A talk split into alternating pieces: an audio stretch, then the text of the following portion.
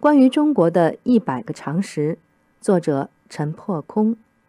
历史篇：古代中国的遗产四。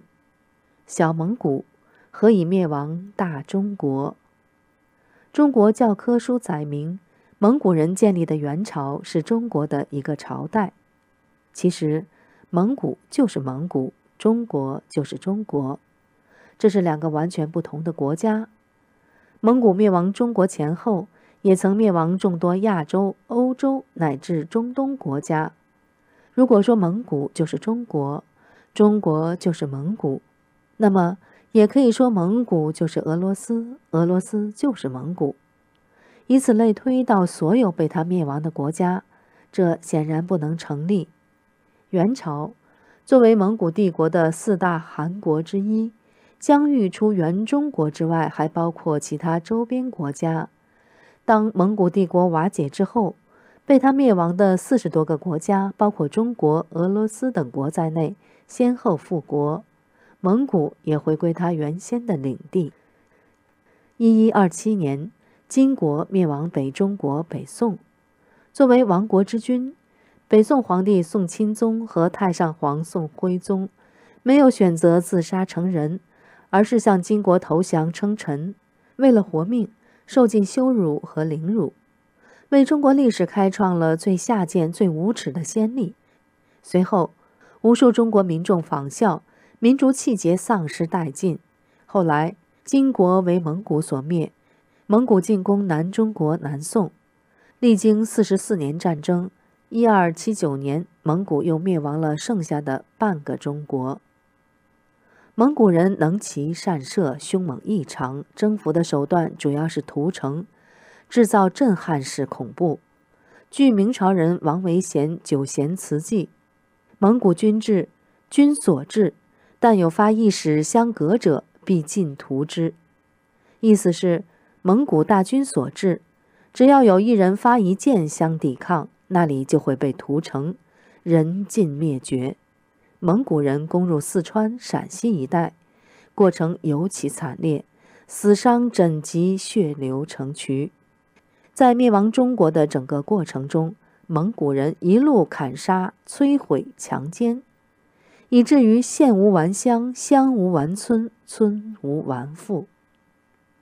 据历史记载，因为蒙古人杀戮，中国人口剧减百分之九十。而最保守的估计则至少是百分之五十。北方汉人被屠杀四千万，南方汉人被屠杀两千四百万。有骨气、有血性的中国人大部分被杀。当时的金国和蒙古都是小国，各自人口都只有百万，却能打败并灭亡人口高达一亿的中国。小国吞并大国，上演了蛇吞象的人间惊悚剧。大国竟然亡于小国，后人百思不得其解。其实，中国人不仅仅是被金国人、蒙古人打败，更是被投靠金国、蒙古的中国人打败。无数中国人当了汉奸，面对外寇，一旦在最初几场战事中战败，许多中国人就投降对方。回过头来打自己人，倒戈一击。因此，金国人或蒙古人只需打赢头几仗，并制造屠城震撼，就能轻易地赢到底，因为他们不愁兵力不够，中国人自会投过来壮大外敌。中国人的处世哲学之一是识时务者为俊杰，一旦敌强我弱，大势所趋，这就是时务。聪明的中国人就弃弱投强，西瓜微大边，墙倒众人推。在这样的处世哲学下，中国人汉人就成了一个盛产汉奸的民族。小蒙古灭亡大中国，正是在大量的汉奸们帮助下，应验了唐朝诗人司空图的诗句：“汉儿学得胡儿语，却向城头骂汉人。”崖山之战是蒙古灭亡中国南宋的最后一战。灭宋的蒙古水师由汉人张弘范率领。所谓蒙古水师，也多半由汉人组成。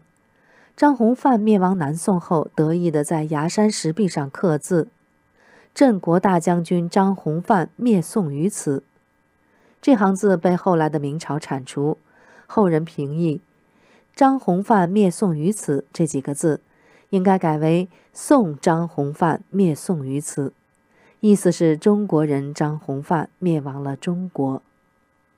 灭亡中国后，蒙古统治者将治下的民众分为四等：北方汉人为三等人，南方汉人为四等人，明确对汉人实施奴役统治。对民间争执，倘若汉人杀了蒙古人，需偿命；倘若蒙古人杀了汉人，只需交纳烧埋费。每一个汉人村都由一个蒙古人家庭统治。汉人家的新娘，其初夜一定要交给蒙古保长。汉人甚至连姓名都不能有，只能用出生日期为名。汉人不能拥有武器，只能几家合用一把菜刀，而且。这把菜刀只能放在统管这个汉人村的蒙古人家里，只有蒙古人同意，汉人才能开灶生火。故而，汉人把这家蒙古人称作老灶爷或老灶娘。每年腊月二十三，各家汉人都要到这家蒙古人家里奉送好吃好喝的，予以讨好。汉人祭灶的习俗便是由此而来。蒙古灭亡中国，创下了游牧民族征服农耕民族、相对落后文明颠覆相对先进文明的实力。这是中国的不幸，也是人类历史的黑暗一页。日本史学界认为，崖山之后无中华。蒙古人建立的元朝并非中国，而是那个灭亡了众多国家、横跨欧亚大陆的辽阔蒙古帝国的一部分。然而，蒙古汗王成吉思汗做梦都不会想到，他死后，有的中国人竟然把他当成中国人而盲目崇拜。